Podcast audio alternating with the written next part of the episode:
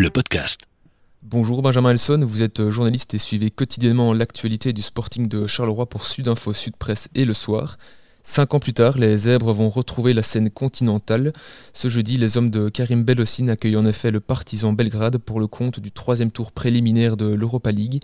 Quelle est l'atmosphère au sein du club à l'approche de ce rendez-vous important? Y a-t-il une certaine forme d'impatience?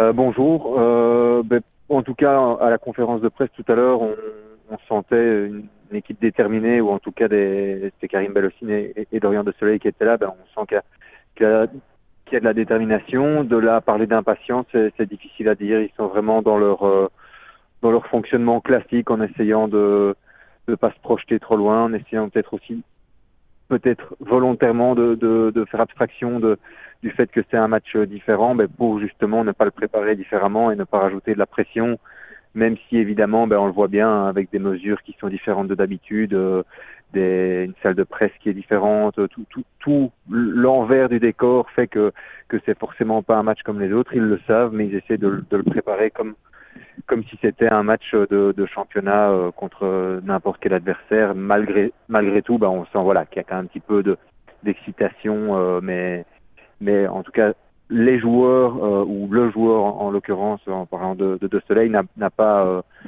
fait ressentir non plus qu'il y avait euh, de l'excitation en tout cas qui pouvait devenir mauvaise pour, pour, le groupe. Alors la, qualification pour la phase de poule est forcément l'un des grands objectifs de ce début de saison pour les Carolo.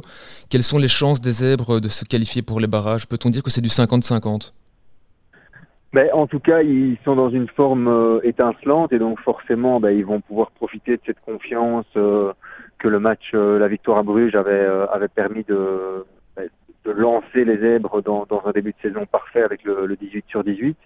maintenant, ils vont affronter une équipe du Partizan Belgrade qui a eu besoin des prolongations la semaine passée pour, pour gagner à Sintoul.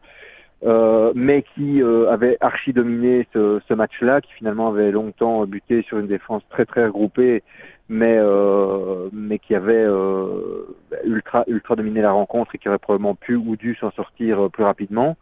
mais par contre, le partisan et, la majorité de ses joueurs, ou en tout cas le, club en lui-même, a une expérience européenne que n'a pas Charleroi. Et, euh, et, sur un match qui se joue euh, potentiellement sur des détails, euh, sachant qu'il n'y a pas de seconde chance, ben, ça peut aussi compter. Après, c'est vrai que le fait de recevoir, malheureusement pour le club, ben, c'est en public, mais le fait de recevoir dans, dans un environnement que, que, les joueurs connaissent, ça doit être un avantage, sachant ben, justement que le partisan a dû se déplacer en Moldavie, jouer en championnat le week-end dernier, se redéplacer ici en Belgique. voilà, c'est tout des, des, inconvénients que n'a pas eu euh, Charleroi.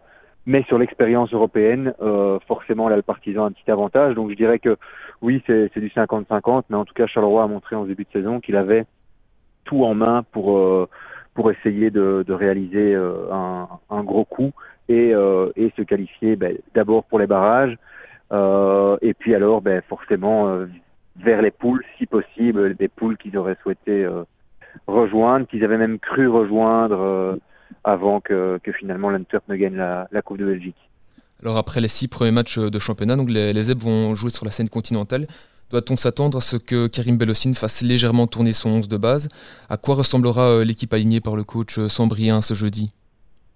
C'est difficile à dire, mais euh, connaissant euh, connaissant Karim Belossin et vu ce qu'il avait dit euh, vendredi dernier après le match contre le Berscott, ben, c'est qu'entre finalement entre vendredi et jeudi, il y avait il y avait six jours et donc presque autant que, que quand il joue, enfin autant même que quand il joue le dimanche et puis et puis le samedi. Finalement, il y avait moins de temps entre le match Azult et le match contre le Berscott qu'entre ce match contre le Berscott et et le match de, du Partisan. Donc on ne doit pas s'attendre, à mon avis, à des grands changements. Karim Belossin n'en a de toute façon pas l'habitude.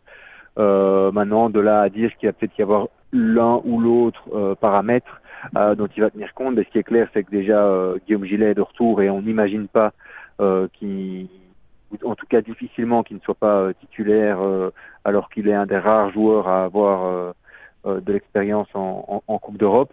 Donc après ça, ben, il faudra probablement voir entre entre Shamar Nicholson dans un 4-4-2 ou ou Mamadou Fall dans un dans un 4-2-3-1, euh, qui, sera privilégié, mais en tout cas en, dehors de, cet aspect-là, on n'imagine pas de de grands bouleversements, sauf s'il y a un désistement de dernière minute. Mais à, l'heure qu'il est, aussi bien Guillaume Gillet que, que Ryota Morioka sont normalement aptes et donc devraient tous les deux commencer le match.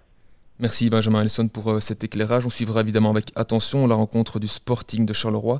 Coup d'envoi ce jeudi à 19h. Le podcast.